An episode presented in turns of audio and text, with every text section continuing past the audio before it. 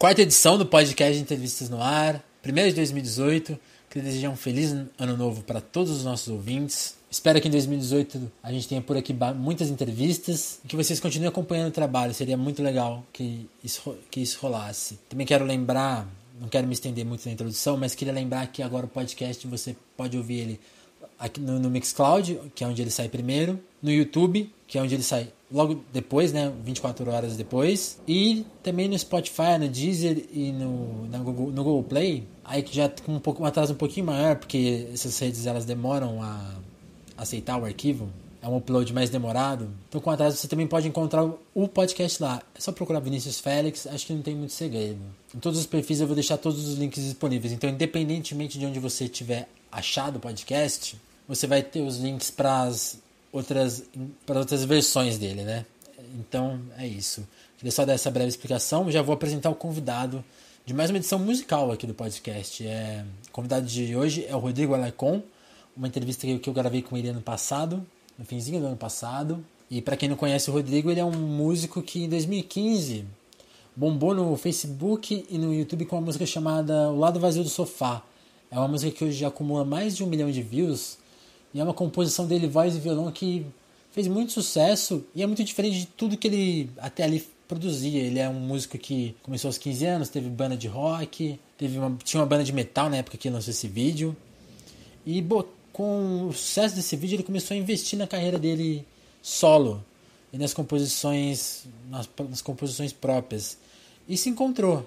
Desde então ele está trabalhando, lançou uma campanha de financiamento coletivo para fazer o primeiro EP, que deve sair agora no começo desse ano. Então o nosso papo é muito sobre isso, sobre essa como o acaso transformou a carreira musical dele e como ele encarou isso, como ele encarou esse trabalho, como ele encara como ele encara o trabalho, como ele encara a forma que a internet, os fãs, o, a conversa de internet. A gente, a gente passou por diversos tópicos nessa entrevista. A gente fala até de design e tatuagem, que são outros ramos de atuação do Rodrigo. Caso você ainda não tenha conheço o Rodrigo, nunca tenha ouvido o, outro, o lado vazio do sofá e nem as outras composições do Rodrigo, ele tem um hábito de falar sobre café nas suas letras e os fãs, até os fãs deles, os fãs dele até criaram uma teoria sobre isso e discutem. E a minha primeira pergunta é sobre isso. Então o Rodrigo já começa, para você que é fã do Rodrigo, ele, a primeira pergunta ele já vai esclarecer essa história do café. E depois o papo continua sobre os outros assuntos. Acompanhe aí, se gostou, compartilha com seus amigos, se tiver alguma crítica, algum comentário, manda lá no Twitter. É fácil, a gente está sempre disponível. Mande sugestões de pautas, vamos atrás de convidados para ter, quem sabe, uma edição por dia desse podcast. Olha só. Quem sabe, hein? Vamos tentar. Sabe uma coisa que eu queria te começar perguntando? Eu tava, tava vendo o seu YouTube, né? Que as suas uhum. músicas agora, basicamente estão no YouTube, né? Por enquanto, sim. Aí eu vou começar com uma per... Por enquanto, sim, né? Sim, sim. Aí eu, eu tava vendo uns, uns comentários mais com mais curtidos era assim, sobre as suas letras, né? Sim. Assim, o cara fala, Pedro Henrique, esse cara é viciado em café e aí é engraçado porque seus fãs começam a teorizar de onde que vem. Exato, isso. exato, exato. E algumas pessoas falam, não, deve ser, deve ser alguma lembrança da vida dele. Eu queria muito que você começasse a entrevista contando hum. sobre, sobre isso. Então, cara, esse lance do café é muito engraçado. Eu não quero desapontar ninguém, eu amo café. Tipo, eu tomo café todo dia, eu gosto muito de café. Café é um bom combustível. Mas foi muito engraçado. O jeito que eu escrevi é engraçado hoje, na época era bem triste. Né? Foi um puta bolo que eu tomei da minha ex-namorada. Tipo, na verdade ela já era minha ex, aí um dia eu chamei ela pra tomar café, e aí ela não falou, não vou, e aí eu falei, ah, fiquei chateadaço, e aí eu escrevi essa música. Nada demais, assim, não foi nada tão. Entendi. Ah, nem, nem é uma teoria gigante de que eu sou viciado em café, não. Eu sou mais viciado em Coca-Cola do que café, assim. Coca-Cola me move, cara. Entendi. Coca-Cola é meu cigarro, porque cigarros eu não fumo. Mas Coca-Cola não. Toda hora. Nossa senhora. Então é legal a gente falar porque hum. o café. Isso aparece em outras músicas suas, mas quando você tá falando dessa canção aí que você gravou, é, é a primeira música que você fez que bombou, né? Pois é, foi um, um grande susto, na verdade, assim. É, esse projeto em que si. A gente tá falando de O Lado Vazio do Sofá. O Lado Vazio né? do Sofá. O projeto em si foi um grande susto na minha vida, assim. Eu, eu sempre tive banda, faz 10 anos que eu toco e ainda bem que ninguém conhecia antes. É... Mas, na verdade, assim, nessa época que eu lancei o Lado Vazio do Sofá, eu tava com um projeto que eu gosto muito, que eu tava participando, que chama Budapeste, que é uma banda de metal, tá ligado? Eu gosto de música, eu sou músico, eu não tenho essa de, de, de, de, falar ah, estilo, estilo musical. musical. Não, o que me agrada eu vou e faço. E... Eu, vou, eu vou explicar para quem talvez ainda não conheça o trabalho do Rodrigo. O Lado Vazio do Sofá é uma música que a gente pode categorizar como folk, né? Você, é violão e voz, uma música é, delicada, coloca, vamos dizer assim. E você tinha uma banda de metal. Coloca numa nova MPB, assim, então eu, é, é, eu tenho folk por causa do, do, do, do, do lance todo do violão, ainda o mais. estilo de tocar violão. É, né? e o, o, violão que, que eu gravei a primeira vez, ele era um violão de aço, e aí, tipo, com o tempo fui entendendo, porque como eu te falei, esse projeto não era pra. Não, não, não tinha pretensão nenhuma com esse projeto. Eu, não era pra dar certo. Né? Não, né? foi a coisa mais despretensiosa que eu fiz na minha vida. Eu tinha outros projetos, aí, quando eu já tava tipo, meio cansadão da música, porque a música cansa, cara. Tipo, a música, se Sim. você. Né, se, Explica isso. Se você é, não tem um foco muito grande, uma determinação muito grande, a música ela te cansa. E mesmo quem tem foco cansa pra caralho. Tem hora que você fala, vai se ferrar, eu quero jogar isso tudo pro alto, foda-se, eu devia levar uma vida normal eu devia, porra, pegar a faculdade que eu fiz e, e, seguir mesmo sendo designer, porque, né, pelo menos o ganha-pão eu vou ter e, enfim, dá pra até né, enxergar mais futuro do que com a música. A música é um bagulho muito certo que você faz por muito amor, assim. E aí, nessa época eu já tava pensando em, pô, né, pô, vou continuar com a banda tal, mas a banda em si era metal, é uma parada muito mais incerta ainda do que qualquer coisa, né? O metal no Brasil, quem não faz por amor, velho, Esquece. É, né? esquece, vai fazer medicina que é mais fácil, tá ligado? E a gente tava lá fazendo as paradas e aí eu resolvi, eu escrevi essas músicas, um, um pouco de algumas músicas, mostrei pros amigos, e, mas o lado vazio do sofá foi o que eu mais gostei, eu acabei, né, mostrando pra mais gente. E eles falavam, porra, grava pra mim, grava pra mim. E eu falava, não, mano, mó íntima tal, nada a ver, nem quero lançar, né? tem nada a ver, nada a ver. Né? Aí. Um enfim, dia te convenceram a Exibir meus amigos me, me, me, convenceram e aí eu fiz aquele vídeo que é bem bonito, porque eu, eu, eu, por ser capricorniano, acho, eu faço as coisas bem bonitas, assim. Eu tento fazer tudo que eu vou fazer muito bem feito, porque já que é um registro, que seja um bom registro, independente um se registro. vai ser usado ou não. E aí eu chamei um amigo meu, Lucas Mauá, que é diretor, e aí a gente fez um vídeo lá, e aí eu falei, porra, quero que ninguém veja, vou lançar no domingo à meia-noite, numa página que eu tinha, numa página que eu tinha que chamava Parte, que era onde eu postava uns poemas, umas paradas que eu escrevia porque eu tava triste. E aí Entendi. eu falei, quero que ninguém veja, velho. Quero que geral esqueça isso aqui. Aí eu joguei na internet, mano, meia-noite do domingo, fui dormir. Acordei de manhã, tinha 3 mil views no Facebook. Eu falei, pô, tá bom, né? Disso não passa. Beleza. Aí fui trabalhar, certo. mano. Aí o Brasileiríssimos, aquela página de Facebook, postou. A maior página de, Facebook, de música brasileira do Facebook postou. E aí bateu 100 mil Sim. num dia. Aí começou o bagulho a andar, e aí começaram a me chamar, me chamar pra tocar. Enfim, já faz dois anos isso, né, que começou. E Caramba. hoje o, o, YouTube bateu 1 milhão e 200 plays, tem play pra caralho todo dia dessa música, eu fico chocado, que foi uma parada muito despretensiosa, assim. E é aquele... Então, e, e é, é, eu tava vendo que é 1 milhão e 200, assim, e tipo, alguns dias atrás estava só um milhão e pouco, né? É, é, é isso a mesmo. A música é um assim. fenômeno que está durando já dois anos, né? Dois anos, cara, dois anos. Na verdade, ela, tá, tá, ela é muito louco, porque ela começou com, um, com, esse boom, aí deu uma baixada e parece que redescobriram ela depois que passou de 100 mil plays, porque acho que ela acabou entrando em playlist do YouTube, e aí começou, brrr, começou a rodar e agora está muito maior do que há dois anos atrás. Tanto é que a galera tem me cobrado muito, por isso que eu vejo a necessidade do ano que vem estar tá lançando a minha primeira EP, sabe? Tipo, eu fiz esse, o financiamento coletivo para conseguir lançar a EP que a galera pede muito Spotify, porque o YouTube. Oh, desculpa meu cachorro. O YouTube, ele. ele tem um, um alcance, né? Ele tem um alcance limitado por ele não ser. por, por não ter opção é, sem internet, né? Então a galera Sim. pede muito Spotify. E aí a gente deu, fez uma correria para conseguir jogar no Spotify com o financiamento coletivo, que rolou super massa. Chegamos em 100% uhum. e ano que vem tem música na internet, no, no, no, em outras plataformas de streaming. Na internet ela já tá, Isso, tá, né? Isso é muito legal, né, Rodrigo? Porque você começa o seu projeto, como você falou, você tinha uma banda de metal, tá, na, tá no ramo da música há 10 anos. Uhum. Como, você, como você brincou, ainda bem que nada tinha dado certo até ali. Ainda bem, velho. E aí, e, e aí você lança uma, uma música só, de um, você já meio que despretensiosamente, e aí você consegue gerar um número de fãs e e assim, dois é. anos depois disso, você consegue juntar esses fãs pra. Pois foi é, 17, pra... mil, 17 mil reais, né? Que você 17 captou mil reais pro... que eu captei, cara, no, no projeto. Foi um, trabalho de, foi um trabalho de quanto tempo para juntar pro EP? O projeto do EP, que chama Parte, né? Sim, Parte, porque é o nome do projeto que começou, porque é o que eu te falei, né? O, o a EP chama Parte porque A página chamava.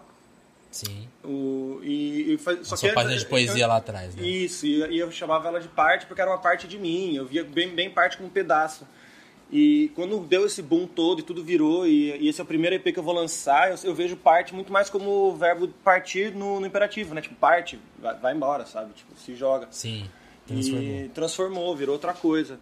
Então, é, foram... Qual foi a pergunta mesmo? Me perdoa, eu acabei me perdendo aqui nessa, explicação. Como, como, você, como você enxerga isso de, essa transformação da sua carreira? Porque você sai do lado do, do despretensioso é, para para ter fãs suficientes para juntar 17 Cara, mil reais, que é, é, um, é, uma, é um trabalho é, enorme. É um trabalho enorme. Eu, eu, na verdade, quando começou o projeto em si, eu cheguei a dar um passo maior do que a minha perna, né? Eu falei, puta, acho que dei. É, ferrou, vai dar não, é, vai, não vou conseguir. Tipo, eu tinha toda, toda a certeza de que eu ia conseguir, de, de que eu ia fazer meu máximo, mas eu falei, cara, 17 mil reais no Brasil um cara que não tem uma música no Spotify, o cara que, beleza, eu tenho um vídeo no YouTube, mas, mano, mesmo assim eu não trabalho muito bem meu canal do YouTube. As coisas acontecem naturais mesmo, assim. Então eu não, não, é uma coisa que eu eu projetei para ter. Foi tipo, puta, mano, tem um bando de louco aqui não que tem... me escuta todo dia, vou fazer e vamos ver no que dá, sabe? Tipo, o máximo que vai acontecer é não rolar e beleza. O máximo que vai acontecer é isso, no mínimo vai rolar. E aí rolou de um jeito muito massa. Eu, eu ainda estou começando a absorver tudo isso aí, né? Faz muito pouco tempo que acabou e pra, eu, estou muito feliz. O CD em si está ficando incrível, então eu, eu não consigo parar para não consegui parar para cair a ficha de nada, sabe? Eu tô, ainda tô nesse projeto, ainda tô nesse projeto. Esse projeto começou faz mais de seis meses que eu falei, pô, acho que vou fazer uma EP. Eu comecei a juntar a galera, comecei a, a ver os amigos que queriam participar é, daquela forma voluntária, né? Tipo, muito músico que entrou nessa daí entrou como, como amigo mesmo, porque acredita. O, falei com o Fábio, foi um processo de produção, foi muito massa. O Fábio Gomes, que é quem está produzindo a, a EP, teve um processo muito massa porque o disco ia ser só violão e voz, e a gente começou a gravar e sentiu a necessidade de ter mais coisa, a gente foi colocando, foi agregando, e, e tá, tá lindo, e, né, poxa, eu não vejo a hora de lançar. Entendi. As músicas que vão estar tá no EP são algumas músicas que estão no YouTube? Como, como que você tem tem a, o trabalho? Então, algumas a galera tá, deve estar tá muito esperando o que, vem, o que vem no YouTube. Tem algumas coisas que estão no YouTube, sim, mas eu não priorizei o que está no YouTube porque o que está no YouTube já está registrado. Eu acho que, que inclusive eram outros momentos da minha vida é, mas fiquem tranquilos, vai ter música do YouTube. Lógico, lá do Vazio do Sofá vai estar. Tá, é, não tem como, mas eu, eu dei prioridade também para coisas vai novas. O seu hit. É, não, não, eu não tenho que estar lá. mas eu eu dei, eu dei prioridade para coisas novas que eu vim escrevendo nesse meio tempo que eu acho que pode ser mais interessante do que o que já está lá, porque o que já está lá é aquilo, está lá. Não, ninguém vai deixar de, não, não deixa de existir a música. E não deixa também, não, não, não, não, significa que no próximo eu não possa vir a trabalhar alguma coisa, mas nesse daqui eu, eu selecionei músicas novas mesmo pra galera também, porque, né, olhar pra frente, não é como se eu não tivesse material, eu cheguei com 17 músicas para gravar, para escolher 7, só nessa EP, e nesse meio de caminho todo, das 7 que a gente escolheu pra EP, ficaram 10 e eu ainda escrevi mais uma porrada de música, então não, não sei, não sei ainda. É, com certeza alguma coisa entra no próximo. É sempre bom é, olhar para trás também, deixar para trás um pouco, pra depois voltar, entendeu? Esse estilo de composição sua, de voz e violão, quando você fala que compôs um monte agora no processo do EP, é. quando a gente fala nos seus 10 anos de, de, de, carreira anterior, você já escrevia tanto assim ou, não, ou isso é uma coisa recente? Não, é uma coisa que começou faz uns faz acompanha bastante o projeto. Foi um pouco antes do projeto começar em si, assim. Eu até escrevia para outro projeto, mas eu não entendia muito bem o que era composição. Era antes... ele, né?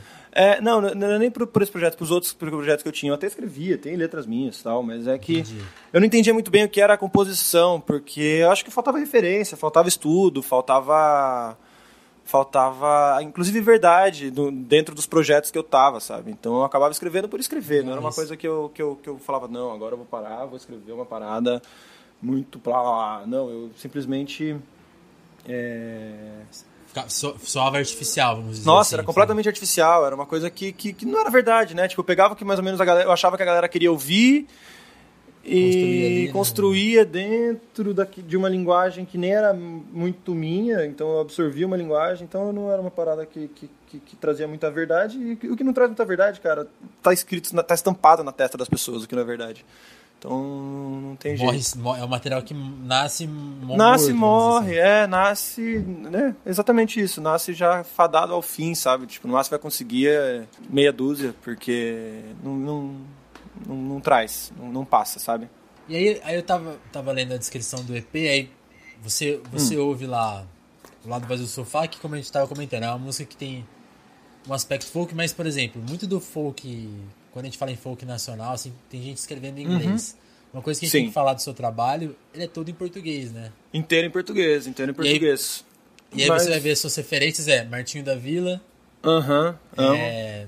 Quem mais? Tem, tinha outro artista brasileiro que você tinha referenciado? Que eu tinha, Poxa, tem bastante gente. Chico Brasil, César, né? né? Chico César. César, um Caetano. Não tem como a gente falar de, de música brasileira sem falar de Caetano. Caetano é um louco que escreveu de tudo, né, cara? Que ele tem de todo tipo de, Todos de fase gêneros, na vida né? dele. É, então não tem como a gente falar de música brasileira sem citar ele. Você viu que Mas... ele gravou um funk agora, né? Pois é, pois é. Eu gosto dele por isso, porque ele, ele então... realmente está aberto, assim. Você vê que ele não envelhece. Não envelhece, assim, ele pode não criar algo como um funk que o MC Lan cria, tá ligado? Mas você vê que ele não envelhece, que ele, que ele continua querendo manter a antena ligada para ter sempre nova referência, para não envelhecer. Né? Envelhecer é um grande problema, eu acho. Tipo, envelhecer a cabeça. O corpo vai, o corpo vai, vai oxidando. É inevitável, corpo... né? É inevitável, mas a mente não pode envelhecer. Você não pode se fechar e falar, não, porque na minha época. A maior prova disso é Caetano, é, que, que, que, que, faz essas coisas. E, sim, tem muita referência. Eu, minhas letras eu acabo escrevendo em português, eu acho que porque, é, assim, não é nada pensado, é, sempre sai, né? Eu não, não digo que um dia na vida eu não posso escrever em inglês, mas mas como é uma parada muito verdadeira, normalmente as paradas verdadeiras saem na minha língua natural. Mas eu já, eu já pensei em escrever em inglês, até porque Caetano tem letra em inglês também. Eu sempre penso muito. Eu, eu, não é que eu me baseei minha carreira no Caetano, não, mas eu sempre. Eu tenho essa pretensão essa de pensar assim. É, é até pretensão de falar, poxa, mas Caetano fez, né? Poxa, por que não? Né? Lógico que eu, eu coloco uma, uma, uma carga de cuidado e de, de, de critério em tudo que eu faço muito grande. Então eu não vou escrever qualquer letrinha em inglês um dia e soltar porque eu achei que a letrinha em inglês ficou boa, sabe? Tipo, do é... que Caetano fez. É tipo, eu sou muito chato com o meu trabalho também. Eu sou muito chato com o meu trabalho. Entendi. Cara. Sou uma pessoa que se não tá levemente dentro do que eu imagino, eu falo, não, nem vou lançar. Não consigo porque. Porque. Porque não, é meu trabalho, né? Capricorniano é foda. E de internacional você tem o Dallas Green, né, como referência. Nossa, e... cara, Dallas é maravilhoso, eu amo esse homem. Tem uma tatuagem do Alex on Fire na mão, né, cara? Não tem como e negar. O, e, o Dallas, e o Dallas tem muito isso, né? Uma banda de pesadíssimo e, uma e o projeto folk, né? Exato, exato. Você leu ele assim e pensou, ó, oh, posso... Ah, você é Dallas Green brasileiro, meus amigos brincavam e tal. Eu, não, eu falava que não, porque, mano, primeiro porque o Dallas Green, mano, é um, né, é uma, pra mim é uma, uma das maiores referências vocal que eu tive quando comecei a me formar mesmo, quando eu comecei a prestar atenção no que eu tinha que prestar atenção musicalmente, que, que é na música, né? Antes de tudo. e... o Dallas Green cantava levinho, cantava bonitinho, no, no, no, ele era a voz do, limpa no, no, no Alex on Fire. Eu era o cara que fazia os gutural da banda, sabe? Eu era o cara do berro mesmo. E, eu falava, ah, valeu pela comparação, mas eu acho que, que, que é inválida. E aí, e aí, voltando a falar de várias influências que você tem, uma, uma das propostas do EP é, não, é gravar vários estilos, né? Eu queria que você falasse dessas abrangências pois que vai é. ter no é. EP. Cara, Se quiser contar gente... de alguma música específica, você fala que vai fazer um samba, tem, tem, então, um comentário seu que vai fazer até repente, né? tudo. Como que é, é isso? então, é assim, a RP foi saindo natural. Conforme o que eu falei, eu nunca pensei, ah, eu sou um cantor da MPB, ou eu sou um cantor da, da um cantor folk, ou um cantor de rock. Novo folk dia, brasileiro. Eu desencanei muito desses rótulos, assim, na verdade, o que a música pede, o que a letra pede, o que o ritmo pede, eu vou e faço e, e, e abraço. Não tenho muito o que ficar pensando. Eu acho que é, é um respeito a... Eu, eu respeito muito a música, né? É, a música é como como eu vou colocar como musa, né? Não é como musa, a música, a música como como algo tangível, né? Sim. Então eu, eu, respeito muito ela. Então eu, eu não penso tipo colocar a minha marca. Eu acho que assim a minha marca vai estar vai estar no caso de eu fazer. Então eu, eu penso tipo ah beleza, vou escrever, esse som e ele soa para mim como um samba. Então eu fui lá e fiz um samba. Esse, samba, esse aqui soa para mim como um repente. Aí eu fui lá e fiz como do meu jeito, como eu imagino o meu repente, sabe? Lógico que eu não sou um repentista, eu nem nasci no Nordeste, né? Eu tenho a referência do, do, do, repente dentro da minha, da minha bagagem musical, mas não é uma parada que vem de mim. Então, veio desse jeito, eu tenho sempre influências, assim. E, por exemplo, tem, tem folk, tem um folk, ó, tem repente, uma faixa de um minutinho, assim, que é tipo um interlúdio, que é como se fosse um repente. Tem. Tem tipo um shot meio baião, pra você ter ideia, porque a música nasceu desse jeito, tinha uma levadinha, a gente acabou fazendo mais, mais pra esse lado. Tem, tem as bad que todo mundo tá esperando, se a pessoa tá esperando bad, fica tranquila que vai ter. Vai ter. E tem, e tem rock, cara. Tem minha influência gigante. Tem uma música que eu escuto e falo, putz, cara, talvez se o Dallas escutasse, eu queria que ele ficasse orgulhoso dessa daqui. Porque, porque foi onde foi o, o, o rock me influenciou ali, sabe? Tipo, tem um pouco, porque não tem como eu falar da, da minha vida musical sem falar de, de rock. Sem passar sendo que eu pelo vivi- rock. É. Mas também não é aquele rock. ah, Não, não tá vindo metal, não tá vindo nada disso. Mas você sente a influência, você sente um fuzz ali numa guitarra, você sente uma distorção ali numa coisinha, sabe? Tipo, você sente. Mas fiquem tranquilos, pessoas. Não fiquem, não se assustem, porque eu, eu preservei bem esse negócio do violão, eu preservei bem esse negócio que a, que a galera também espera um pouco de mim, que né, eu sei que a galera também espera. A banda de metal ainda, ainda continua ou você parou com ela? Como, como Cara, tá? a gente teve alguns problemas, a gente deu um, deu um tempo, não, não é nem problema pessoal, foi problema pessoal da galera, de tempo Sim. mesmo, e, e coisas da vida do pessoal, não teve nada a ver com o projeto em si, eu não, eu não acabei com a banda, sabe? Tipo, Ficou muito mas- grande, muito maior que a banda. Muito maior do que a banda, não, isso não existe, não existe, não existe. a gente fala até hoje, normal, só que... Entendi. Só que o tempo mesmo, né? Acontece. Entendi. E como que seus amigos viram, assim, essa, essa coisa virar? Porque foi uma dica deles, né? Como que foi isso? Ah, eles Até, adoram. o, até tipo, o pessoal é- da própria banda, tipo, mano. deu Não, o pessoal da banda ficou mó feliz. Até hoje eles me dão um baita suporte. Eles estão sempre dando, curtindo as paradas, indo em show quando podem. É, eu sou muito feliz, assim. Meus amigos me apoiam muito. E, e eles querem ver eu, eu feliz porque eles sabem que, mano, eu, eu, eu cresci, nasci pra, pra, pra ser artista, né? Tipo, esse é o grande problema do artista é, hoje em dia. A gente, muito artista é frustrado porque nasce pra ser artista, mas tem que se adequar a esse sistema que, mano, não tem espaço pra artista, mano.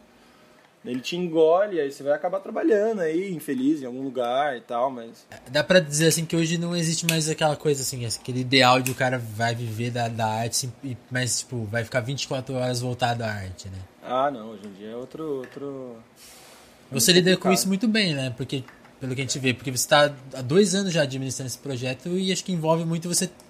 Dá pra dizer que você teve um aprendizado de. Você até falou assim, ah, eu lido meio mal com o meu canal, mas tipo, você entende que você precisa entender esses mecanismos, né? Sim, sim, total. Eu tô, na verdade, esses dois anos que aconteceu, eu tô estudando pra caramba um monte de coisa, entendendo muito, principalmente como mudou o mercado musical dentro da. com, com o lance da internet, com o lance de YouTube, com, com tudo isso, né? Tipo. É, foi, foi despretensioso a parada, eu, eu realmente não esperava, mas faz um ano que eu larguei a. que eu saí da agência, que eu saí de agência que eu tava trabalhando, faz um pouco mais de um ano, eu acho. Que eu saí de agência Sim. e resolvi me jogar pra, 100%. pra esses 100%. Então, tipo, agora eu tô full time músico e tatuador. Tipo, tatuador paga minhas contas mais do que a música hoje, não vou mentir. Isso que eu ia te perguntar, você, você estudou design, você falou, né? É, eu sou designer gráfico. E você é tatuador, então você. Vamos falar um pouco do lado da, da, da sua adolescência, mas eu queria saber assim, quando que você já desenhava, por exemplo, Sempre, sempre. Você desenhei, falou assim, cara. ah, eu nasci, eu nasci, pra ser artista. Eu É, gostei dessa fala, verdade- porque assim, quando você. O que, que você começou fazendo no campo da arte? Foi desenho, foi música, com que Cara, idade? eu sempre fui uma pessoa muito criativa, era muito, muito engraçado, assim. E meus pais nunca me podaram, na real. Eu sempre fui uma pessoa, uma criança. Seus pais são que... o quê? Fazem o quê? Cara, minha mãe, ela sempre trabalhou com moda quando ela era mais jovem. Hoje ela é empresária junto com meu pai. E meu pai sempre trabalhou no ramo da, da, da economia e tal, mas aí agora eles são empresários juntos. Eles abriram Entendi. um negócio deles e trabalham juntos. Mas nunca teve músico, nunca teve. é, quer dizer, assim, não convivi. Minha avó ela tocava, mas a avó, quando eu, quando eu, eu vinha eu já era nascido, ela já não tocava mais, mas ela tocava quando, na infância dela e tal, na Você adolescência. ouvia histórias. É, eu vi histórias no máximo, mas eu nunca tive contato com música dentro da minha família. Minha família sempre me incentivou a ser o que eu quisesse. Esse foi o grande lance, assim, tá ligado? Eu. Eu. Porra, queria me fantasiar e sair na rua. Minha mãe nunca disse não. Tipo, foda-se, vai. Eu, eu brincava, era uma criança que eu brinquei muito Vai lá. sozinho. Eu gostava de desenhar, eu gostava de fazer as paradas. é, Sempre, né? Eu era muito perfeccionista com, meu, com meus desenhos. Eu era uma, uma criança que era muito Isso desde ligada cedo? com a estética. Desde cedo, cara. Desde cedo, desde cedo. Sempre desenhei. Na, na escola eu era a turma, da, da turma eu era que fazia o cartaz, sabe? Essas coisas. Entendi. então eu sempre fui artista Ficava mesmo. desenhando no meio da aula. Pois é, e a música veio assim, aí beleza, com 15 anos começou o negócio de escola, eu montei minha primeira bandinha, e aí desde então eu nunca mais parei, entendeu? Com a primeira Qual, bandinha qual, de que escola. é, qual que é a sua idade, Rodrigo, aliás? Eu tenho 25, faz 10 anos, desde a primeira 25. bandinha de escola, que eu já foi- foi muito louco, porque eu falo assim, 10 anos de carreira, de corre. Foram 10 anos de corre mesmo, mesmo que eu tenha começado com 15 anos, com 15 anos eu já levei muito a sério a minha banda, sabe? Tipo, foi uma parada que- Perfeccionista, né? É, eu falei, pô, já, já que vamos fazer, vamos fazer. Eu levava a sério com toda. Mas com aquele levar a sério de uma criança, de, de, uma, de um adolescente de 15 anos, sabe? De um recém-adolescente. Mas eu levava super a sério. Eu já não levava. Não era aquela parada que, tipo, ah, eu tô fazendo isso aqui, mas porque lá na frente eu quero largar e seguir minha carreira de médico. Não, tipo, ah, tô fazendo aqui porque se der certo aqui, eu queria muito viver disso aqui, sabe? Vai ser isso aqui, pronto. E vai ser isso aqui. E aí, beleza. Só que eu tinha uma cabeça de um moleque de 15 anos que não sabe de nada da vida. Não sabe de nada, não tem ideia do que quer. Mas aí fui trabalhando, entendendo, escutando música, vivendo. E essa banda foi muito louca, que foi até meus 20 essa banda aí. E do, as da, dos 15. Só que, cara, beleza, tipo, é- é um som que pra, com meus 20 anos eu não tinha mais nada a ver pra mim, mas me deu muita escola, velho. Eu toquei pra caralho. O que que vocês tocavam? Estudei pra caralho. Cara, era um pop rock pós-emo, sabe? é, era um pop rock pós-emo, assim. E não é uma parada que eu curta mais hoje. Eu fui muito emo quando Mas era adolescente, mas mas, hoje em dia. Mas passou, passou total. E foi muito bom pra mim porque, porra, eu toquei pra caralho, velho. Peguei muita estrada com os moleques, a gente fez muito show legal, com estrutura.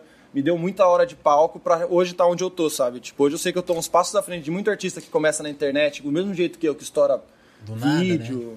do, Do nada, nada, porque eu tenho, aspas, né? eu tenho essa bagagem de, de, de palco das antigas, sabe? Tipo, de, de, de, de, ir- de tocar. E nesses dois anos eu priorizei muito isso. Eu falei, beleza, eu não tenho estrutura para lançar CD, eu não tenho nada, eu tenho esses vídeos na internet, então quer saber, eu vou sair. Desculpa meu cachorro. Eu vou sair. Vou sair tocar. Falei, foda-se, vamos jogar. Fui pros interior, fui pra Rio de Janeiro, fui não sei onde, onde me chamavam eu ia tocar, tá ligado? Que legal. Porque essa estrada é importante pra eu entender o público, pra eu entender, pra eu olhar no olho das pessoas e ver a reação delas com as músicas que não são as que estão na internet, né? Porque uma coisa é você sair lançando na internet e depois lançar um CD sem saber o que, é, né? Isso- Se aquilo seu vai ser aprovado de certa forma, ou mesmo que não tenha a aprovação do público não seja o mais importante, seja sempre a verdade na música, é importante também a aprovação de um público, para um artista sobreviver, Sobreviver, né? Isso que, Pra isso que eu queria te perguntar. Você, eu, eu tô, eu tô achando curioso o je- o je- o jeito que você se relaciona com música e, e- acho que tem outra curiosidade aí. Você é Hum. um cara que surge na internet, no YouTube, onde, onde você até comentou, ah, as pessoas esperam músicas da Bad lá. Então tem. Eu acho que na internet o fã consegue localizar músicas que ele gosta de uma, de uma maneira diferente do que ele localiza na sua cidade, né? Tipo assim, na, na maioria das cidades do Brasil, tirando as capitais, não tem tanto, tantas opções, né? Exato, não tem tanto acesso. Não tem tanto acesso a, a a diversos estilos para você ver um show, por exemplo. Exatamente, Na São inter- Paulo tem de tudo, né? São Paulo tem de tudo, é uma, é uma exceção. Mas aí, aí eu acho que, acho que gera essa curiosidade. Você tem um fã, você, você tem um público na internet que ali é tipo assim, pô, fiz uma música e essa música foi muito aceita. Qual é, qual- como você percebeu nesse tempo de estrada aí que você foi encarar a estrada com o projeto novo? Como que as, Hum. as músicas são aceitas por uma plateia, assim? Você, você percebeu Então, diferenças, isso nuances? Percebe, como que é isso? percebe. É assim, é, isso eu eu é um ponto positivo e é o que me deixa muito feliz e que me deixa muito confiante de continuar trabalhando, assim. Porque teve muito show que eu fiz, cara, que foi pra. Mano, eu começava o show, uma vez eu toquei em Santos. Começou o show, mano, tinham três pessoas na frente do palco, assim, ó. Eu falei, nossa, três pessoas, bora tocar, tipo, não importa, né? Tem três ou tem um milhão, eu tô afim de tocar. Vamos lá. Aí, já tô aqui na cidade, né, mano? Você tá louco? Eu não vou tocar. Aí eu toquei, mano, e quando eu faço shows pra gente, muito, pra muito pouca gente, eu tenho uma tática, mano. Eu fecho o olho e falo assim, porra, esse aqui vai ser o melhor show que essas três pessoas já viram, vai ser o melhor show da minha vida, porque o dia se eu fizer um show, alguém perguntar pô, qual foi o melhor show, eu falo, porra, foi aquele em Santos. Tinha três Tinham três pessoas, sabe? tipo, aquelas três pessoas viram. E aí eu me entrego de um jeito que a hora que eu abri o olho, porra, tinha juntado umas 25 pessoas na frente do palco, entendeu? Caramba. Então, é, é esse lance, assim. é, eu, eu tenho tido uma aceitação muito legal e a galera tem, tem aprovado e tem gostado. E eu tenho tocado em diversos lugares de, gente, de pessoas que não me conhecem e tem me dado bastante retorno, inclusive na internet. Tipo, eu fico feliz da pessoa me ver no palco e depois me procurar na internet para continuar acompanhando, sabe? Entendi. Isso rola bastante. E você estava falando de, do ano que vem, Hum. eh, voltando a falar do EP. O EP tá pronto, assim. A EP tá pronta, tá pronta. Estamos na, nas fases finais, finais, finais, assim. Você acha que, que quando que vai estar no ar, assim? Cara, eu não posso soltar datas ainda, mas em janeiro já tá no ar. Entendi. Eu só não sei, a gente não sabe exatamente o dia, mas janeiro, até o final de janeiro vai estar no ar. Legal. Alguma coisa, não a EP inteira, tipo algum single, alguma coisa tá no ar. Entendi. A EP mesmo, eu acho que vem só depois do carnaval, porque né, a gente fala, tá falando de Brasil e nada acontece antes do carnaval. Esperar o pessoal voltar, né? O pessoal voltar a trabalhar. Vamos esperar o ano começar, né? Porque esse ano vai ser ano foda, esse ano tem Copa, esse ano tem eleição, vai ser um ano complicado pra todo mundo. Esse ano a concorrência, é, a concorrência tá muito... Tá concorrente, tá concorrente, a concorrência tá concorrente. A gente tava, você tava falando da sua infância, mas eu fiquei curioso de saber de onde você é, de que cidade. Cara, eu sou meio viajadão, assim. Eu sou nascido em Sorocaba, né? Eu sou sorocabano de nascença. Mas eu nunca morei em Sorocaba. Eu só nasci, minha família inteira é de lá. Eu cresci minha grande parte da minha infância em Mogi das Cruzes Imagina. e São Paulo. Cheguei a morar em Belo Horizonte um ano e meio.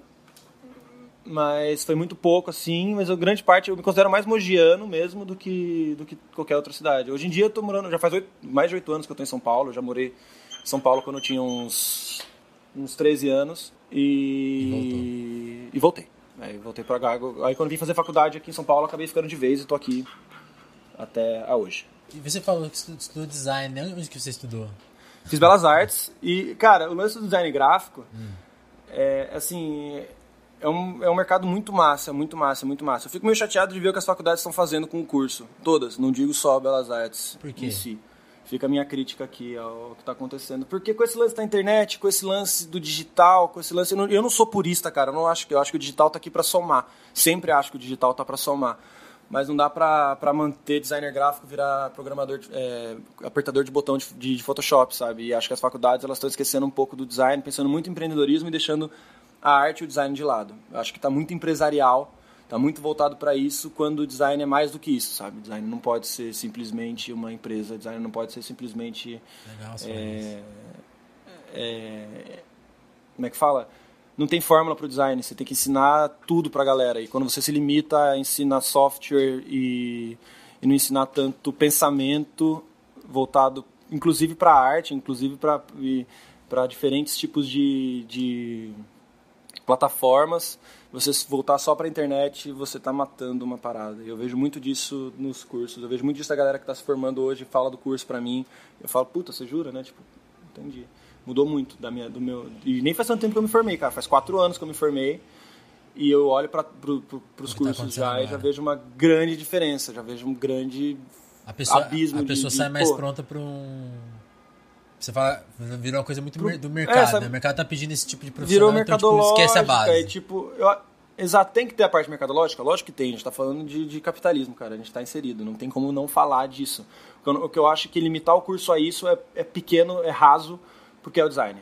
Entendeu? Eu acho que limitar o curso a, a empreendedorismo é, é- é limitar o design, porque design é muito foda. Design está aplicado, você aplica o pensamento de design em qualquer coisa. Então, e seja ele com com desenho de observação, você consegue aplicar o que você aprendeu numa aula de desenho de observação, de design, você consegue aplicar em, na sua empresa se você parar para pensar, sabe? Você tem que parar para pensar que as coisas todas estão interligadas de certa forma.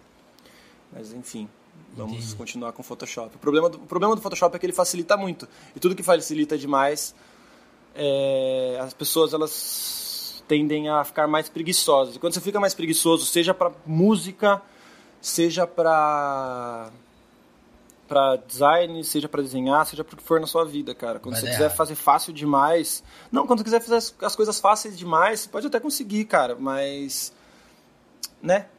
Por que, que desistiu um cara que foi genial? Porque o cara não quis fazer o fácil demais, o cara quis fazer e ponto final, tá ligado? O que for preciso para fazer. Eu sempre penso assim, tipo, ah, se eu tenho que fazer isso aqui, mas porra, vai ser foda fazer isso aqui, que bom que vai ser foda. Então vamos lá, porque se eu nem começar a fazer, já cortar a etapa do que vai, no, no vai ser foda, eu nem. Né, no- aí que eu não chego mesmo. Então eu tenho essa. Achei legal seu comentário sobre o louco. design de influenciar várias coisas. a, a, sua parte artística de desenho, design, influencia, chega a influenciar a música? Muito, muito. Ou são muito, universos muito... muito... Eu, eu, eu, sou uma pessoa que, que, que, que, que eu, eu linko muito uma coisa na outra. É, eu vejo a vida, e isso é engraçado, assim, eu enxergo a vida como um grande filme. É, mas não a minha vida, não romântico, não é nada romântico assim, mas eu vejo cenas.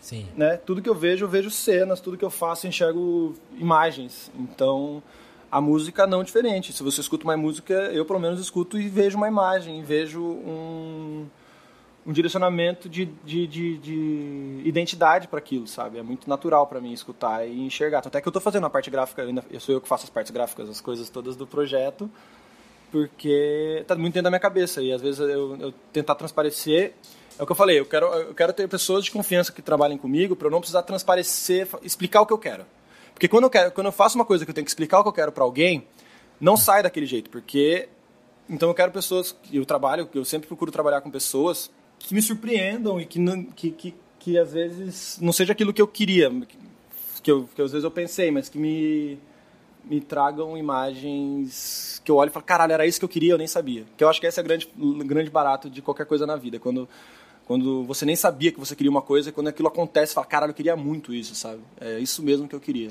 Dá. Seja isso música, seja isso é, filme, seja isso roteiro, seja isso qualquer coisa na sua vida.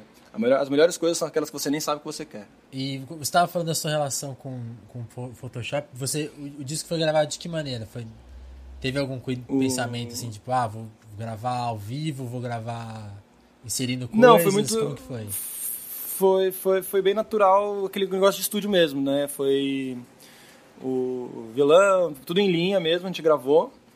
O Fábio é um baita produtor que me deixou super seguro, a gente gravou na casa dele, então a grande parte das coisas foram gravadas na casa dele, outras coisas foram gravadas no estúdio Vitrola, lá em Osasco. E mas teve, eu achei bem orgânico, bem gostoso porque foi pouca gente envolvida, foi aquela coisa bem mas per, perdão, perdi o, fio da, da pergunta no, no sentido que você quis trazer. Não, não, vamos, vamos puxar outro assunto. Você falou de, de pensar a vida como filme. vamos falar de cinema, por exemplo, porque cinema de uhum. influências suas assim de que tipo de filme você gosta? Que, que você assiste que te influencia? Vamos... Cara, eu sou muito de filmes. Eu, eu não sou muito da ficção, esse é o grande lance. Eu então gosto de filmes que sejam ficção, mas não me pareçam ficção. Hum. Esse, quando é muito viajado e não traz para uma certa realidade, eu eu assisto e adoro e vejo cenas incríveis e vejo planos legais, mas um filme para me pegar, eu acho que tem que ser um filme quase real assim, em que eu praticamente me enxergue dentro de uma situação. Eu sou muito fã desses tipos de filme. Tem, Mas tem alguns. Eu assim, também não sou de, de falar assim. Ah, vamos lá, um filme. Eu gosto muito, ter assistido muito. É, como é que fala? Aquele. Ah, caralho. Meu Deus, eu sou ruim pra nome, velho. Mas. Vamos ver um que eu assisti há pouco tempo que eu gostei pra caramba. Por exemplo, esses filmes que são, não, não, não me trazem pra mim a realidade, mas me fazem enxergar uma realidade que pra mim que me toca. Eu, eu saio destruído de ver, por exemplo, 12 anos de escravidão ou, sei lá, Django, hum. que são realidades.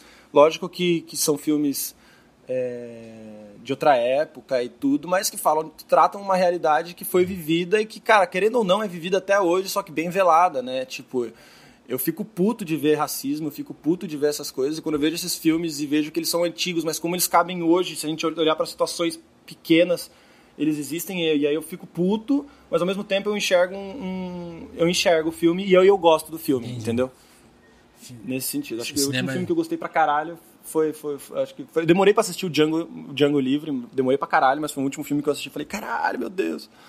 Foda. Vou, ainda falando de internet, você falou de do Photoshop, tá? Hum. Vamos falar de consumo, já que você tem uma música que é você até falou da, hum. da, da, exigência do EP estar no Spotify. Como que você consome música hoje? Assim? Você a Nossa, forma eu... e tempo. Quero saber quanto, quanto, tempo você passa ouvindo música, de que forma. Hoje em dia eu escuto muito menos música do que eu gostaria. Porque eu tô fazendo tanta coisa que eu queria parar. Eu gosto de parar pra ouvir música. Eu sou uma pessoa que paro pra ouvir música hoje em dia. Entendi. Tipo, eu venho, pego uma bebida, sento no sofá da minha sala, ficou eu minha namorada ou ficou eu meu cachorro e a gente fica ouvindo música, sabe? É, mas. Porque antes eu escutava música no ônibus, antes eu escutava música no metrô. Só que aí eu percebi que, que, que, que, no, que beleza, tipo, é bom ter essas essas trilhas sonoras, mas a música não pode ser só trilha sonora, sabe? Sim. A música não pode ser trilha sonora para metrô, porque você acaba deixando passar muita coisa, tanto do externo, tanto do metrô, que tem cenas que você pode observar e para qualquer compositor é muito bom todo tipo de bagagem mesmo que não seja seu.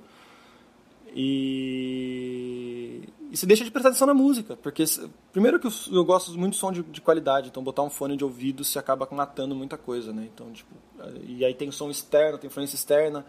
E aí fica aquele coisa, lógico que é gostoso ouvir, às vezes você quer distrair, você nem quer prestar atenção no caminho, você bota uma música lá e foda-se. vira muito acessório, né? É, normalmente assim. E eu prefiro muito mais parar em casa, botar ali, descobrir música nova, é, entrar em listas e listas e listas e listas de YouTube, listas e listas de, de Spotify para descobrir música nova, para descobrir sempre o novo. E mesmo que o novo seja velho por tempo, sabe? Seja novo para mim. Eu não, tenho, não, digo novo sempre tipo, ó, só da vanguarda, não. É tipo, sons que eu não conheço. Sons que você conhece. É igual, é igual filme, né? Você tava falando, ver um filme fora fora do, do, do hype dele, Sim. às vezes, assim, sabe? Tipo, eu demorei pra caramba assistir Django Livre, eu fico meio chateado. Porque quando eu assisti, eu falei, nossa, eu demorei demais, real. é muito genial. Eu tô perguntando tanto de internet porque eu, eu vi uma. Tava vendo uma entrevista sua e a, e a pessoa perguntou, ah, perguntou sobre vários tópicos e, falou internet. E aí a sua resposta eu achei hum. muito curiosa porque você falou amor e ódio. Ah, e aí, por isso eu tô eu perguntando tanto, internet, tanto de consumo, cara. assim, ah, você. Porque como você é meio uma, não cria da internet, mas o início da sua carreira atual, do seu, do seu projeto atual, é uma cria Sim. da internet. É, é. É, curioso você ter essa relação de amor e ódio, né? Eu queria que você falasse mais sobre isso. Então, a internet é um campo. Qual que é a parte de ódio assim, muito... que, você, que você não o gosta da internet? É, é, o que eu não gosto da internet é justamente o que eu gosto, ah. na verdade. Esse lance da, da liberdade. Eu amo a liberdade que a internet traz, mas eu odeio a liberdade que a internet traz porque a gente tem pessoas que não sabem usar a liberdade, sabe? É, liberdade não significa poder fazer o que quiser. Liberdade é, é tem, tem uma série de regras para a liberdade, eu acredito. Né? Eu acho que a principal delas é não a minha liberdade vai até onde a sua liberdade me permite. A internet não permite isso na, que o mundo real permite para as pessoas. Porque muita gente fala muita bosta na internet porque não está olhando na cara. Porque na cara né? não tem coragem, porque Mas... na cara ela sabe até onde é o limite da internet. Da, ó, o limite da internet. o limite da internet quem determina é os pacotes. Não, o limite da, da liberdade com a outra pessoa. E a internet te dá um aval que, que, que, que puta, é, é muito ruim ao mesmo tempo que é muito bom. Eu acho que essa liberdade é foda. É isso que me faz. Porque você vê ao mesmo tempo, cara, que você vê uma pessoa falando super bem, enaltecendo uma coisa mó legal, você vê logo nos comentários alguém falando uma bosta gigante e sem a menor propriedade, simplesmente para machucar, para agredir, e aí eu odeio, entendeu? Aí eu falo, puta, eu amo a internet, eu odeio a internet. Entendi. Tudo isso ao mesmo e, tempo. E estando exposto, você já passou por alguma situação de. Não, cara, incrível que pareça, eu, eu todo dia me surpreendo e eu, eu, realmente espero que alguma hora aconteça alguma coisa. O máximo que aconteceu foi me chamarem de chato. e eu fico, pô, se eu sou só, só chato até hoje, tá tudo bem. Ainda não teve nenhuma Mas... situação muito pesada. Não, muito chato pesada não. O que eu, é, foi tipo, nossa, esse chato. Falou, ó, oh, que legal, valeu, não gostou. Mas não, não teve. O que, o que eu percebo é sempre uma aceitação muito boa. Se você olhar o lado vazio do sofá mesmo, lá ela tem, sei lá, 40 mil likes para 240 dislikes no vídeo, Deixa eu ver sabe? aqui agora, vamos ver. Atu ó, atualizado, 42 mil likes, tum, tum, tum. 255 então. dislikes. Pois é. Então, tá vendo? É uma parada que me assusta, assim, no sentido de eu não quero agradar todo mundo e eu sei que eu nem vou agradar todo mundo. Então, tipo, que venham os haters, porque hater também é necessário. Dá uma ajudada o hater, cara, ele não sabe quanto. O hater não sabe o quanto que ele ajuda o, o artista, porque a publicidade é, espontânea, independente do que for, é, cara. Então, eu, eu, tipo... tenho, eu, eu, eu sempre penso nisso porque eu acho muito que. Até, os, até quando, político, quando. Político, políticos, é, quando fala... dizem muito um absurdo quando a pessoa uhum. divulga para criticar. Ela tá divulgando. Ela tá divulgando, né? Eu não falo, eu o hater, ele faz muito isso, de... ele espalha o que ele não gosta, né? Exato, exato. Eu só abro a boca para falar do que eu gosto em rede social hoje em dia. É muito difícil você me ver falando mal de político X, apesar de querer, mano, às vezes real. Mas se você querer o fim né? dele, não. O fim deles, eu queria a morte de um monte de gente. Tipo, desculpa, né? Essas pessoas eu realmente não vejo outra saída. Me perdão, mundo, eu não sou tão legal assim. Ninguém é tão legal o tempo inteiro. Mas não vejo, eu não vejo outra saída, na verdade, para essas coisas, né? Entendi. né, para esse tipo de gente assim, tipo, não vejo, eu falo, não tem como, não tem como, não tem como, mas eu não vou entrar nesses assuntos. O grande lance é, não dou pano para esses caras, cara, eu não dou nem voz, eu não falo o nome de político mito em lugar nenhum, sabe? Tipo, eu não abro a boca para falar de lixo. É. Compreendi. Entendeu? Agora voltando a falar de música, eu queria. Você falou das. Lá no começo do nosso papo, você falou dos seus amigos. Eu queria saber se você tem. Se, se tem um núcleo de amigos, assim, que, pessoas que você indicaria. Eu tava pensando nisso, de. Hum. Eu já entrevistei aqui no podcast pessoas que eu acho que você conhece, que é a Gel. A Gel, maravilhosa. O Thales. Nossa, maravilhosa. Essa menina, sim, sim, fez uma participação no EP dela. Eu, o Thales eu não conheço pessoalmente, Entendi. conheço algumas coisas do trabalho dele, mas a Gel Cara, a gente se encontrou, foi, foi bem no começo do projeto também, assim, foi tipo, quando o projeto começou, a gente se encontrou num show de um amigo que eu também indico, fica aí a dica, foi no show do... Caraca, foi no show do Léo, foi no show do Léo? Eu acho que foi, do Léo, foi no Léo? Foi, foi no show do Léo Mideia, exatamente, foi no show do Léo Mideia, primeira vez que a gente se encontrou, e aí a gente ah, acabou tendo contato, e aí, cara, quando ela saiu esse disco dela, as pessoas que estão ouvindo aqui ainda não escutaram a EP nova da Gel, pelo amor de Deus, para o que você está fazendo. Não, não, não pausa a entrevista. Quando acabar aqui, já Daqui deixa uns 20 no... minutos você. Exato, a hora que acabar a entrevista, você já deixa o link aberto e você dá play, porque, meu Deus, é um dos melhores das melhores coisas que lançaram no Brasil esse, esse ano, tranquilamente, assim. Eu, eu sou apaixonado por esse por SCP, apaixonado de verdade. Então, Gel, um beijo. Mas você se hum. sente inserido? Tem, dá pra gente falar que tem um pessoal, uma cena, ou Queria, tem, queria que você falasse dos seus amigos lindo. e das coisas que você está ouvindo brasileiras que você sente que se encaixam com o seu trabalho. Sim, fechou. É, eu acho que encaixa com o meu trabalho toda música que eu escuto, né? Então eu não tenho muito essa de falar, tipo, ah, só vou falar artistas da que tocam violão e voz, não, ou que estão inseridos no mesmo contexto que o meu. Eu acho que isso não tem não tem muita regra. O que eu, de verdade, eu gosto de, de, de, de escutar pessoas fazendo coisas boas, né? A Gel é um grande exemplo, a Gel é foda. SCP dela tá linda. É, cara, esses dias eu conheci o Jairo do Alafia, ele tem um projeto que chama Mutum também, que é muito foda. O Alafia é, é muito... banda, né? O Alafia é uma banda muito foda. É, eu conheci ele recentemente, a gente tocou junto também numa festa e, porra, que homem fenomenal. Não sabia que ele tinha nada. Quem mais? Não sabia que ele tinha coisa só. Pô, tem chama Mutum, é um outro projeto separado do Alafia. É bem legal. Tem quem mais? Uh, a Ana Miller, que é minha amigaça, cara, que não tem como eu falar da minha carreira sem falar dela, porque a gente surgiu meio. Ela surgiu um pouco antes, mas ela foi uma grande inspiração para tudo que aconteceu comigo e ela foi uma grande amiga que me abraçou nesse tempo. Eu, então, eu, eu, não, Ana... eu, não, tenho certeza da história da Ana, mas é, um pouco parecida com a sua, não? De é bem parecida com a minha, é bem parecida. E... Jogou as músicas na internet e aconteceu.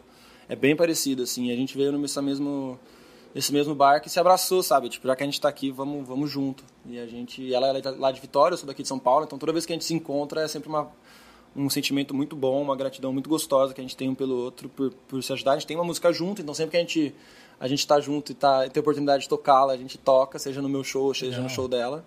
Legal. E sempre se ajuda nesse sentido. Quem mais? Ó, artistas novos. A Nina Oliveira, faz um trabalho incrível, lançou o single dela agora há pouco tempo atrás no Spotify, procurem lá, Dandara. Dandara. Muito foda, maravilhosa, que menina, poxa, uma, uma luz, uma energia muito gostosa, fora a voz, gente, escuta essa menina cantando. E, poxa, de cabeça, assim, essas são as pessoas que estão sempre comigo, assim, né? Então eu acabo. Mais ao redor, é. É, lembrando mais, assim. Então desculpa se você esqueci de alguém aqui. Foi mal. Eu amo vocês também. De repente encaminhar assim pro final, a gente falou muito de forma de consumir música, de do, do começo da sua uhum. carreira. Eu queria que você desse um panorama assim de como foi o seu o seu ano. Você tava antes da gente começar a entrevista para Valência, você falou, pô, fim de ano tá uma correria. Eu queria que uhum. você colocasse o seu ano em perspectiva assim. 2017 ano... e pra gente falar um pouquinho de 2018 daqui a pouco. Tá, 2017 foi um ano muito doido. Eu queria que você falasse. aliás, aliás, desculpa, doido. vou corrigir minha pergunta. Eu queria que você falasse de ah. você e também do, do mundo, ah. assim, o que, que você sentiu do mundo. Porque eu, eu, percebi que você tem um. Quando você falou de metrô, de observar, eu, eu, acho, que, acho que seu senso de observação eu quero. Vamos, vamos utilizá-lo. Fale de você e do que mundo. Que bom, que bom, que bom. Adoro poder falar sobre essas coisas. É, cara, eu acho que 2017 foi um ano de. que quem não parou para respirar, para entender, tá perdido. Entendi. Foi um ano, é um ano é que, que, que ele tá sendo um divisor para muita coisa, assim. Tem muita coisa grande acontecendo. Se a gente olhar, tipo, só o mercado de música, a gente pode falar, por exemplo, de Anitta, que, mano, o que ela tá fazendo, até, tipo, o micro da internet, do que tá lançando e tá acontecendo. A gente pode falar é, da política que tá uma zona que ninguém tá entendendo Nada. bosta nenhuma, ninguém tá entendendo nada. Tipo, essa é a grande questão. É, você vê jornalista falando, você vê os mesmos nomes em diferentes matérias e nada acontecendo. Entendeu? Sim. Então eu acho que as pessoas elas, elas ou elas têm, elas, elas têm que se ligar um pouquinho. Né? Esse ano foi um ano de que quem se ligou é, come, começou a entender alguma coisa. Quem não se ligou continua perdidão, porque né, tá, eu tô realmente meio confuso com esse ano. Mas eu acho que foi um ano de não vou dizer recomeço, porque recomeço eu não acho que recomeçou. Eu acho que foi um ano de pegar no tranco algumas coisas. Tipo, a gente viu politicamente que. A gente está sentindo politicamente que, cara, né? Erramos 2016 e impeachment, né? Não resolveram nenhum dos problemas. Então vamos. Tem, tem coisa se agravando, Vamos- né? Muita coisa piorando, muita coisa horrível. Então a gente tem que. etc. é um ano é- foi um ano de pensar. Eu acho que antes de agir, eu acho que 2018 vai ser um ano muito importante. Então esse ano foi um ano de, que a gente teve que parar para pensar, Certo. entendeu? E quem não parou para pensar, ano que vem continua na num 2017 e 2017 não foi um ano fácil, tá ligado? Foi um ano, pelo menos para mim, assim, eu fui muito feliz musicalmente e só que em outros pontos, cara, não tem como falar que, que tá tudo bem, né?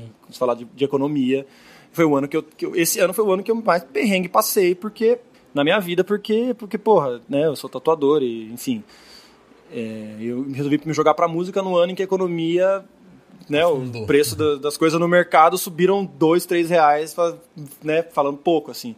Você fala, caralho, mano, tá- a inflação real chegou, tá chegando. E, e esse ano foi, foi complicado pra geral. Pra ano que vem, eu acho que. Eu não acredito nas urnas, cara. Esse negócio de tipo, ah, não, a gente vai resolver o problema na urna, isso daí, não. Eu acho que ano que vem vai ser um ano muito treta. Eu acho que ano que vem vai ser um ano de, de muita treta. Porque esse ano eu achei que foi um ano bem pacífico nesse sentido. Acho que a gente viu muita coisa acontecer. A gente viu muita coisa acontecer e ninguém tomou se muita atitude. moveu, né? assim. Se você pensar em 2016, que foi aquela instabilidade, esse, esse ano, iro- ironicamente, foi um ano instável de, Foi um ano da bagunça, instável, né? Foi, a bagunça foi, ficou instável, talvez.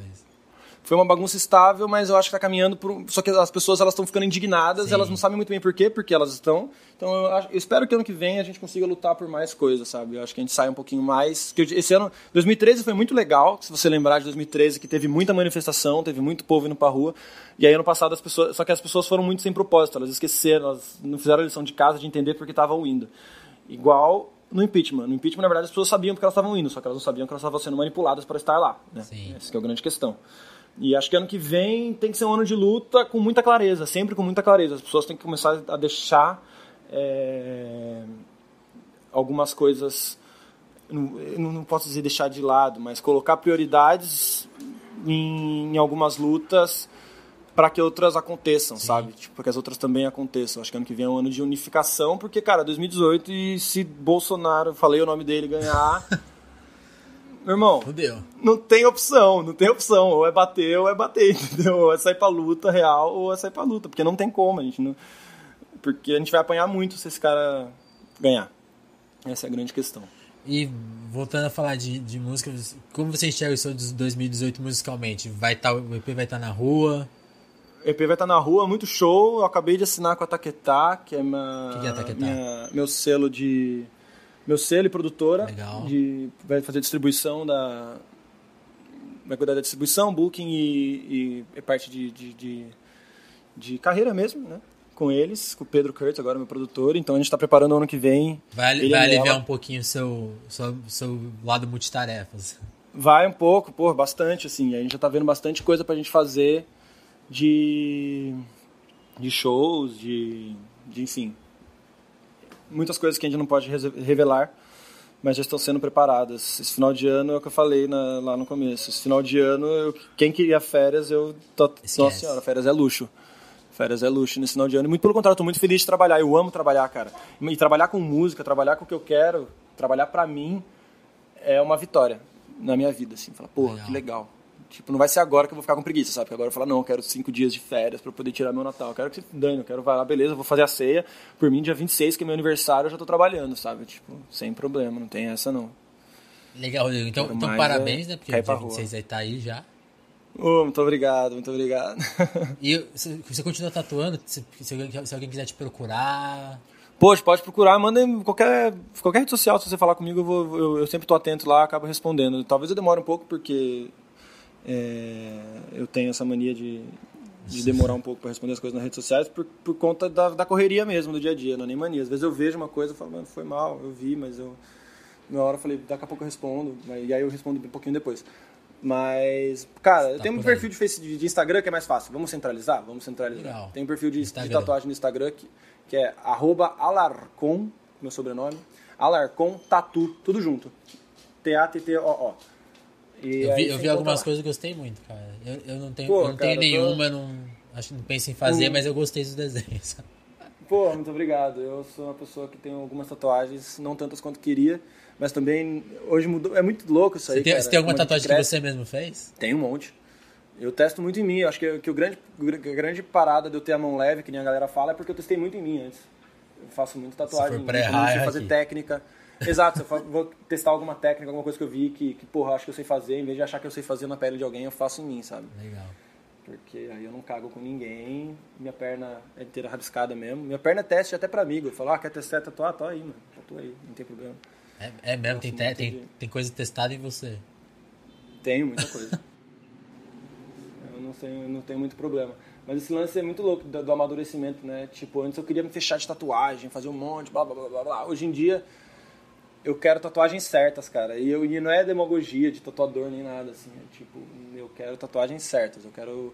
Porque a gente. Essa geração nossa, como tem. A, a, eu que tenho 25 anos, vivi numa coisa, essa geração mais agora, eu acho que é mais rápida ainda. A gente. Enxerga, eu, eu, a gente vê a vida muito curta, né? Só que, tipo, a gente não tem, a gente não tem nem passado direito, tá ligado? Sim. Então a gente quer fazer muita coisa para agora, só que nem passado a gente tem para ter tanta coisa agora, sabe? Então acho que isso reflete, reflete na pele, reflete no que você faz. Então acho que o momento de, de, de, fechar essa tatuagem nunca é quando você tem 20 anos. Eu acho que você pode, não estou falando para ninguém fazer isso. Quem sou eu? Não quero cagar regra para ninguém. Mas eu hoje olho para trás e falo que bom que meu pai me negou algumas. Meu pai falou: não vai fazer porra nenhuma dessa tatuagem, não. E aí eu fiquei bravo, mas hoje eu olho e falo: que bom que eu não fiz porra nenhuma daquela tatuagem. E agora você tá arrependido. Não é nem que eu tá arrependido, porque eu tenho tatuagens que hoje eu olho e falo, tipo, hum, eu não hum, teria elas aqui. Se eu fosse, se, não é que eu não teria elas aqui. Se hoje eu fosse fazer alguma coisa aqui nesse lugar que eu tenho, onde eu tenho ela, eu não faria ela. Entendi. Eu não me arrependo delas. Não mesmo. Mas. Tem muito a ver com o que você falou de música, né? Tem uma. Depois, depois que você muda o seu olhar, fica, vira uma coisa, parece que mais sim, sincera, né? sim, né? Mais sim. certa. Tem... Exato, exatamente. É uma parada de maturidade mesmo, né? Hoje você olha e fala, tipo, ah, é, beleza, tipo, tá aqui, gosto, tem uma história tal. Algum, tem uma só que eu tenho uma parada que eu, que eu realmente acho que eu vou cobrir, porque foi a primeira, e a, a primeira tatuagem nunca, nunca. nunca é a melhor de todas. E. Mas. É, é lance de maturidade. Eu deixo essa dica, eu até bom estar tá falando isso aqui, porque sei lá, se, se alguém ouvir estiver pensando realmente, se alguma molecada estiver ouvindo que. E se não quiser levar os pais a sério, quiser levar esse artista louco aqui, pode levar. É sério.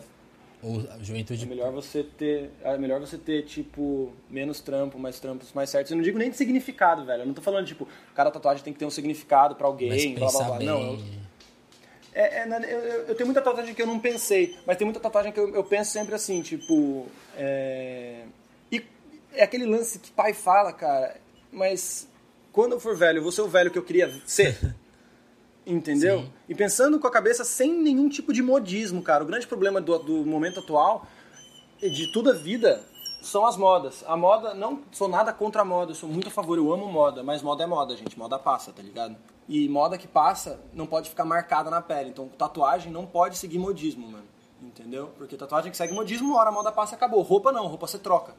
Então, tipo, aproveite os modismos da sua, da sua geração, da sua desse, dos momentos. Em coisas passageiras. Coisas que né? sejam passageiras, porque moda passa, mano. Moda passa. Veja essa galera fazendo micropigmentação na sobrancelha, fazendo bagulho grande, uma sobrancelhona. Falo, gente, a moda passa. A sobrancelha fina, pega quantas, quantas sobrancelhas não Pega a sobrancelha da década de 20, pega a sobrancelha de hoje. Quantas sobrancelhas não passaram?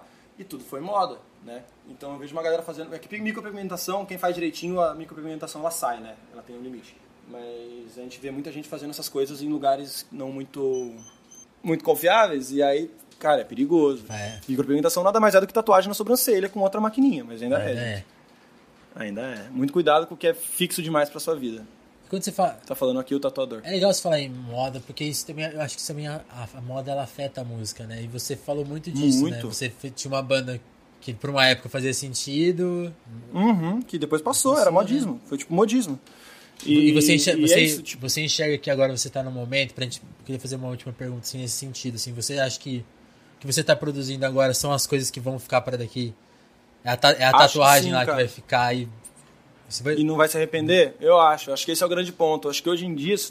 É... Desculpem artistas da nova MPB, eu vou fazer uma crítica um pouco. É... Não, não, é nem, nada pessoal, na real, assim, não é nada para ninguém, sim. não estou mirando em nenhum artista, mas a, a internet em si e o público jovem que consome MPB hoje tem que tomar cuidado porque a gente, a, vamos lá, para formular muito bem essa frase para não ser nem um pouco mal interpretado. Ah, é, a nova MPB não pode se resumir a cover de música pop, que eu vejo muito na internet. Tipo, não tenho nada contra cover de música pop, acho que tem como fazer muito bem feito. Tem, e, e, e acho que tem que fazer. Tem, tem, uma, tem, tem uma um mercado muito bom. Né, de fazer tudo. Sim, só que não podemos nos resumir a isso e achar que a nova MPB é isso, e achar que a nova MPB é simplesmente um violãozinho, resumir, transformar a nova MPB em violão e voz, e voz cheia de ar, sabe? Sim. Não podemos, porque, porque isso é moda, entendeu? Tipo, eu não tenho nada contra isso, porque eu sei que isso é moda. É um momento. Agora as pessoas estão pegando violão e fazendo aquelas versõezinhas e blá blá blá. Mas continua sendo moda. Daqui a pouco a moda vai passar e, cara, eu espero que esses artistas que hoje fazem isso entendam isso e, e saibam evoluir com a moda, entendeu? Saibam evoluir, não, não, não estagnem numa modinha que é, é bem passageira, eu acho. Você acha que a sua música atualmente hoje você conseguiu se desvincular disso? São músicas que não, eu acho que hoje em dia eu faço porque eu gosto de fazer música. Eu acho que hoje em dia eu faço porque eu quero fazer música, porque eu sou compositor, eu preciso tirar coisas de mim. Mas eu não. não me, eu, é o que eu falei, eu não me preocupo. Tipo, tipo, ah, será que a galera vai gostar? Ou será que tipo, é o que a galera quer ouvir? Porque muita coisa a galera não sabe o que quer ouvir. O lado vazio do sofá é uma própria música que, tipo, quando eu, quando eu fiz, eu achei ela muito esquisita. Eu falei, será que a galera vai querer ouvir? E a galera quis ouvir, entendeu? Porque ela era uma música que tinha uma métrica que na minha cabeça eu nunca tinha feito nada parecido. É. Que é, essa coisa, né? Tipo, se você faz o que as pessoas estão esperando, não dá muito certo, né? É, fazer o que a galera está esperando, elas estão esperando. Então, para ser. Ou é muito certo aquilo, ou tipo, é um, uma parada muito certeira ou a galera já estava esperando e não surpreende, sabe? Eu acho que, que, que o barato do artista é, é, procurar o lance novo dentro daquilo que ele já faz, dentro daquele repertório que ele já tem. Eu acho que é isso. Legal, quer, quer, Gente, quer deixar eu não, um, eu não, recado final? Bem... Eu vou falar primeiro que eu não falei mal dos artistas da MPB, eu não falei mal de quem faz cover de internet, pelo amor de Deus, eu não estou falando isso. Eu quero falar para as pessoas se preocuparem com os modismos. Mas recado final, não, claro, vou deixar um recado final. É... Poxa, primeiro agradecer a todo mundo aí. Primeiro do, do que, que, que, esse ano 2017 foi um ano foda, foi um ano muito foda em todos os sentidos, tanto no bom quanto no ruim. Pode falar palavrão? Pode, né? Não tem pode. censura, internet, né? É. Então tá. É, é um, foi um ano muito foda, real, assim. Eu trabalhei pra caralho, fiz, conheci muita gente, toquei. É, digo gente, não, não digo nem só artista, digo pessoas mesmo que passaram por esse, por, por esse ano. Aliás, sem querer te cortar, tem uma coisa muito legal que você vai fazer, eu não sei se você já fez, mas quem hum. fez o. quem pagou o crowdfunding, algumas recompensas uhum. são show, shows pessoais, né? Pois é, cara. Isso vai. São você já fez shows. isso? Como que. Então, ainda. eu, eu tenho sempre essa proximidade e tal, mas eu nunca tinha feito de tocar na casa da pessoa. Já mesmo, rolou isso? Assim, vai rolar? Alguns ainda. convites. Ainda não rolou, vai ser tudo ano que vem. Todas todos as recompensas, tudo do, do crowdfunding vai ser tudo ano que vem. A gente espera conseguir documentar tudo isso daí para conseguir gerar conteúdo para internet, até porque, né, Legal. né, falando, estamos falando de YouTube. Mas ainda ficou tudo pro ano que vem, tanto as tatuagens quanto o, a entrega dos prêmios, a impressão dos, do, do encarte, tudo isso ficou pro ano que vem. Entendi. Então, pode voltar Descortei, mas. Ah, então tá bom. Imagina, imagina. Então, aí 2017 foi um ano foda, conheci muita gente, tá ligado? Então, primeiro eu, eu queria agradecer. É, e esse final de ano, pô, fechar com uma entrevista dessa legal, podendo falar tudo isso daí, para mim é muito importante. Eu fico muito feliz, muito obrigado, Vinícius, de novo aí pelo, que isso, Deus, que pelo espaço.